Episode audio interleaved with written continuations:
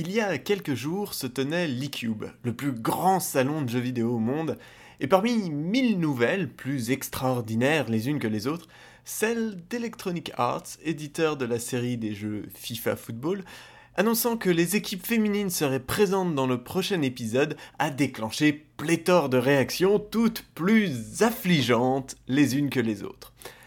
A commencer bien sûr par les connards ventripotents qui ont vu une fois encore une saillie féministe, une incursion hystérique des lesbiennes mal baisées dans leur sanctuaire de la virilité crade et de la branlette ad vitam aeternam. Mais une autre partie du public beauf qui compose les amateurs de FIFA s'est exclamée d'une seule et même voix en pleine mue Oh putain, il va y avoir le seul truc qui manquait à FIFA Des boobs Aujourd'hui, nous allons en leur honneur parler des seins. Uh, you know what blows my mind? Women can see breasts anytime they want.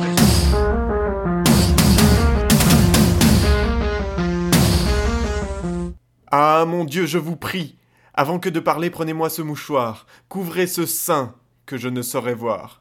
Par de pareils objets, les âmes sont blessées, et cela fait venir de coupables pensées. Ainsi parlait Tartuffe dans la pièce éponyme de Molière. Et si aujourd'hui la langue n'est jamais si fine, ils sont nombreux celles et ceux qui reprennent à leur sauce ce couplet anti-téton. Enfin, quand je dis ça, je veux bien entendu parler des tétins féminins, hein, évidemment. Je veux dire, ça ne t'étonne pas. Poitrine masculine et féminine n'ont rien à voir, quoique toutes deux composées de seins aréolés et olés. C'est d'ailleurs pour cela qu'on oblige les femmes à masquer leurs globes, petits ou gros, pointus ou ronds, tandis que l'on autorise sans mal les pecs poilus et flasques de vieux beaux grisonnants s'exhiber dans nos rues lors de leur footing quotidien. Pourtant, chez l'homme comme chez la femme, le sein est composé essentiellement de tissus adipeux, de muscles, d'une aréole et du mamelon. En fait, anatomiquement, les loges des hommes sont quasiment identiques à celles des femmes. La seule différence se situe au niveau des glandes mammaires. À la puberté, elles se développent chez les possesseurs de la paire de chromosomes XX, leur donnant parfois de gros tétés, quand elles restent atrophiées chez la plupart des XY qui, eux, deviennent simplement des gros cons. Ceux-là même qui, depuis 3000 ans maintenant, se sont mis à sexualiser à dessein la poitrine féminine. Ce sont les Grecs qui les premiers enjoignirent les femmes à se couvrir la gorge en même temps qu'ils les reléguèrent au foyer. Les seins étant un attribut de la fertilité féminine, il devenait nécessaire de les cacher du regard et de ne les réserver qu'à leur propriétaire, ben non pas la femme elle-même, hein, mais bien le mari, faut pas déconner. Pourtant, cette sexualisation des girons n'est pas une constante dans l'histoire humaine.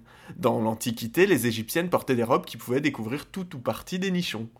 Au XIVe siècle, un mouvement naquit au sein de l'aristocratie française.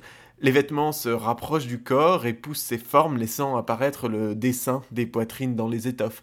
Les décolletés sont de plus en plus vertigineux. Et l'on raconte même que les femmes les plus provocatrices de Venise et d'Angleterre déambulaient dans les rues sans le haut au siècle qui suivit. N'importe qui s'intéressant un tant soit peu à l'anthropologie pourra également citer de nombreuses cultures où les seins nus sont la norme pour les femmes. Malgré ça, on continue encore de considérer les seins comme un attribut sexuel féminin et l'on demande de les cacher. C'est pour ça que l'on voit des filles et des femmes de tout âge en bikini, quand bien même la platitude de leur torse m'invite à déclamer Waterloo morne pleine, tandis que l'on accepte sans problème le 90D pour euh, dégoulinant d'un homme en surpoids.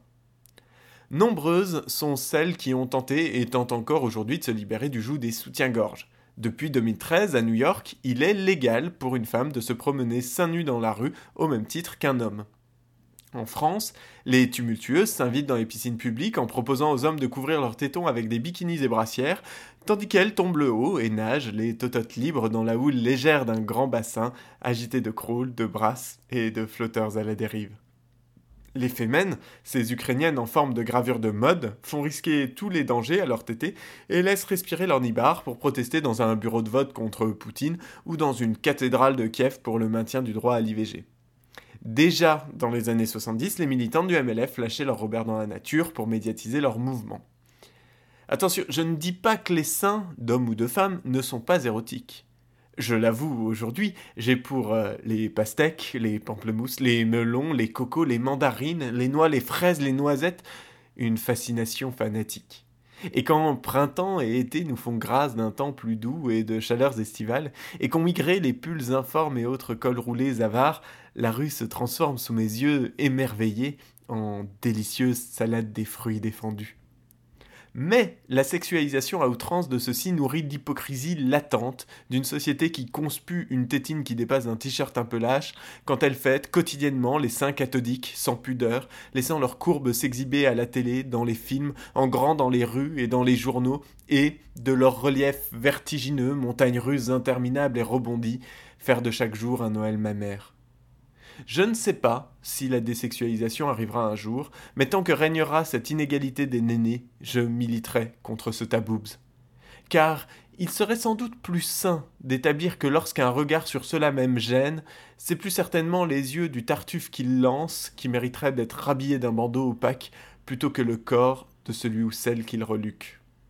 Et Dorine de lui répondre vous êtes donc bien tendre à la tentation, et la chair sur vos sens fait grande impression.